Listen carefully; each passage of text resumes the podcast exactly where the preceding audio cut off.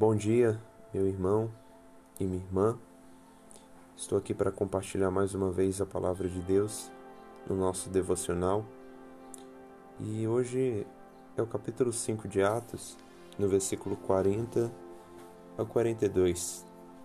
Chamando os apóstolos, açoitaram-nos e, ordenando-lhes que não falassem o nome de Jesus, os soltaram. E eles se retiraram do sinédrio regozijando-se por terem sido considerados dignos de sofrer afrontas por esse nome. E todos os dias no templo e de casa em casa não cessavam de ensinar e de pregar Jesus, o Cristo. O Senhor Jesus Cristo disse que o servo não é maior do que o seu Senhor. Com isso, ele quis dizer que, assim como perseguiram ele, o Senhor, perseguiriam também os seus seguidores, os servos. Dessa forma, desde que o evangelho começou a ser anunciado, ele já atrai oposição. Antes mesmo de ser revelado o Cristo, lá na antiguidade dos profetas, eles morriam pela esperança messiânica. E quando Cristo veio, aí ficou claro que todo aquele que professar Jesus Cristo será alvo de oposição. A pregação do Evangelho por parte dos apóstolos no livro de Atos também atraiu bem cedo a oposição do, dos líderes religiosos, que naquele contexto também eram políticos. Eles foram presos várias vezes, mas nem a prisão nem a morte impediu de que o Evangelho progredisse e pessoas viessem a crer na palavra de Deus. E atualmente há muitos cristãos que estão sendo perseguidos.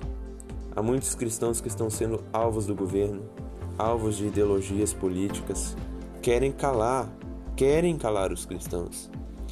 Eles censuram nas redes sociais a postagem, postagens, fazem a cultura do cancelamento, denunciam de homofobia, de negacionismo, são tratados de machistas, enfim, várias outras séries de xingamentos e de nomenclaturas que usam para os cristãos. Para eles a verdade não pode ser dita, né? Mas é distorcida. A cultura que estamos inseridos querem impedir o politicamente incorreto. Nós devemos seguir uma pauta e abraçar o que eles defendem. Prevalecer o que deve é os seus padrões e morais, não a palavra de Deus. Certo? Então, para isso, eles distorcem as escrituras, fazem aqui como esses, essas autoridades fizeram. Vocês não podem falar o nome de Jesus. Vocês podem falar o nome de um Jesus, mas o nome, o nome de Jesus verdadeiro vocês não vão falar. Vocês devem falar um, um que a gente vai inventar. Então eles pegam as escrituras, distorcem, enfim. Mas se nós somos cristãos de fato, não devemos aceitar isso. Ser participante dos sofrimentos de Cristo é um grande privilégio. Ser identificado como cristão é sinal de imitação de Cristo. E ser perseguido por pregar a Cristo é sinal de obediência à comissão de Deus e de pregar o Evangelho, que é a comissão de Cristo. Na nota de rodapé aqui da Bíblia que eu uso, a Bíblia de Estudo Herança Reformada, diz assim: Se fazer a coisa certa trouxer sofrimento, não devemos recuar, mas aprender com os apóstolos a ver o nosso sofrimento como um privilégio à luz do propósito de Deus. Os apóstolos se alegraram por terem sido considerados dignos de sofrer afrontas por esse nome, o nome de Jesus. E Pedro disse, ainda no capítulo 5, que antes importa nos obedecer a Deus do que aos homens. Então, a lição que fica aqui para nós é que quando qualquer tipo de autoridade, política, social, religiosa, que seja, qualquer tipo de autoridade, nos proibir de anunciar a Cristo, devemos alegremente e com a consciência limpa diante de Deus, devemos desobedecer. Não podemos calar as nossas bocas, não podemos ficar quieto.